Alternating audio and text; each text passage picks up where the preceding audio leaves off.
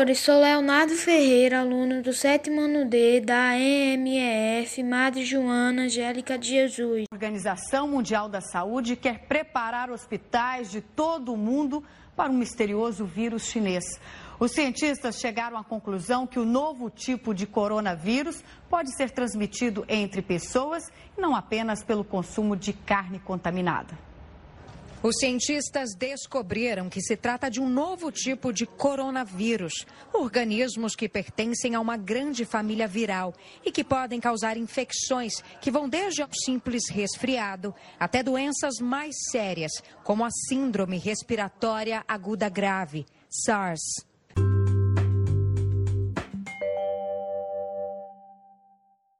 Neste podcast vou estar falando das tecnologias aplicadas no combate e controle da pandemia do SARS-CoV-2, conhecido como Covid-19.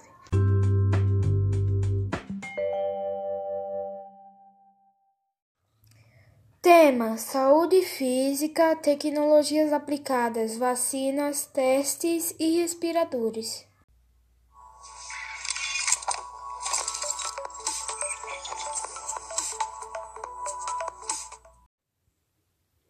Vacinas. Há dezenas de vacinas em testes em diferentes países, contando com o emprego de tecnologias diferentes.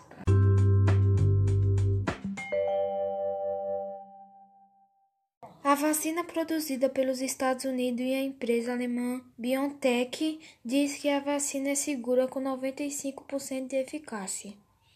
A tecnologia aplicada RNA utilização do material genético do vírus para induzir resposta imune.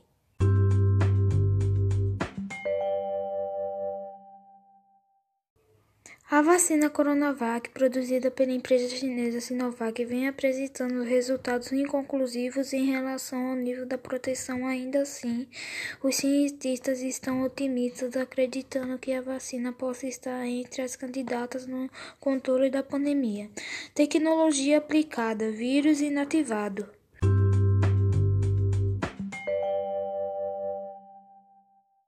A vacina, produzida em parceria entre a Universidade de Oxford, Reino Unido e a farmacêutica AstraZeneca, anunciou eficácia de até 90%. Tecnologia aplicada: vetor viral não replicante, adenovírus de chimpanzé modificado e inativado.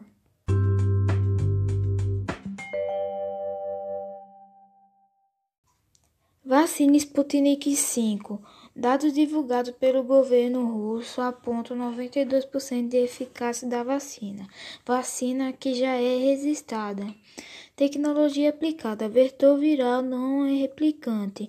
Combina dois adenovírus de resfriados em humano, AD26 e AD5.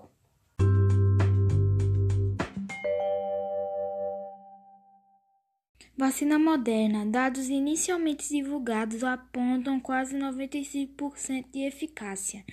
Nenhuma preocupação de segurança foi relatada, sendo que nenhum medicamento é 100% seguro. Tecnologia aplicada a RNA. Utilização do material genérico do vírus para induzir resposta imune.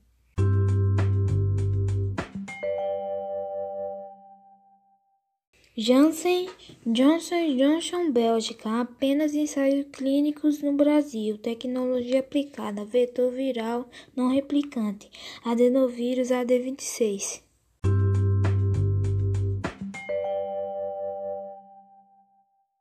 Bharat Biotech, Índia, tecnologia aplicada, vírus inativado.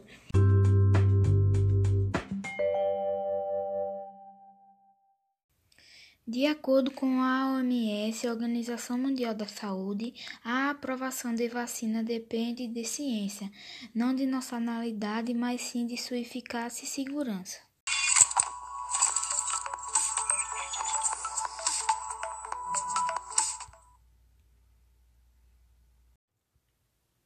Teste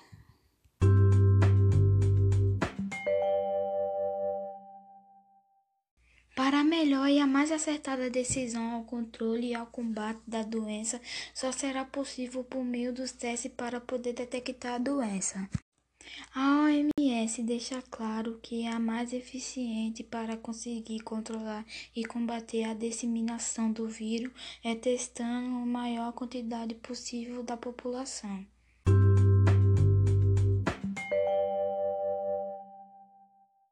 Atualmente, os testes mais comuns para o Covid-19 são o PCR, a sorologia e os testes rápidos.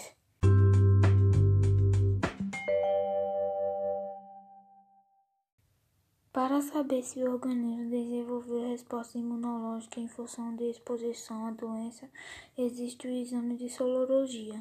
Ele é realizado a partir da amostra de sangue venoso e deve ser feito após o décimo dia de início dos sintomas, já que o corpo leva alguns dias a partir da infecção para começar a produzir anticorpos detectáveis.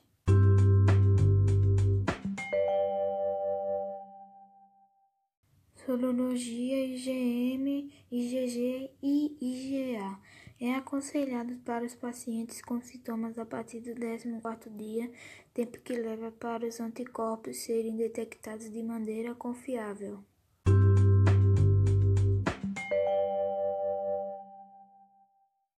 Testes rápidos são testes emergenciais ou ambulatoriais capazes de detectarem proteína na fase de infecção e identificam a presença de anticorpos para o vírus. Porém, não possuem a precisão igual aos testes sorológicos realizados via sangue venoso.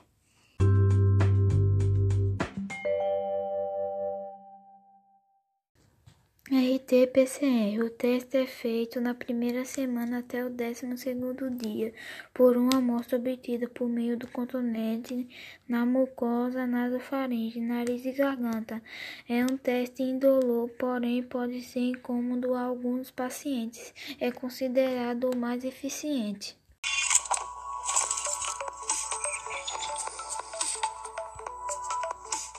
Ventilador versus respirador.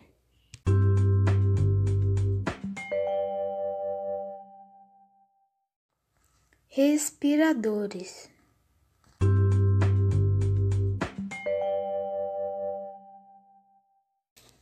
Antes de mais nada, vamos entender a diferença entre ventilador e respirador. Segundo Tiago França, um ventilador pulmonar é uma máquina que ajuda o paciente a respirar quando ele não consegue fazê-lo sozinho por estar com algum tipo de insuficiência respiratória ou algum outro problema que o impeça de respirar. Enquanto que os respiradores são equipamento de proteção individual, semelhante a uma máscara geralmente usada por médicos, enfermeiros e outros profissionais da saúde para filtrar as partículas capazes de ocasionar doença à medida em que respiram.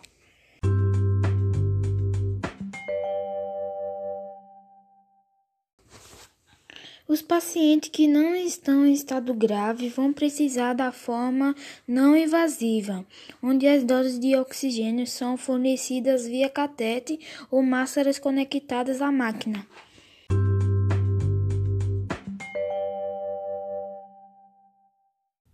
Esse equipamento gera um fluxo de ar com pressão positiva a cada inspiração, explica Rolim Ferraz.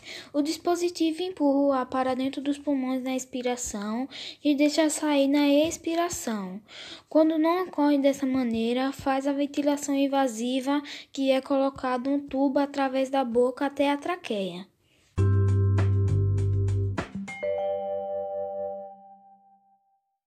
Com essas informações, fica evidente que cabe a mim, a você, continuar nessa batalha para enfrentarmos, junto com os cientistas, governos e todos os especialistas, o controle e combate desse vírus.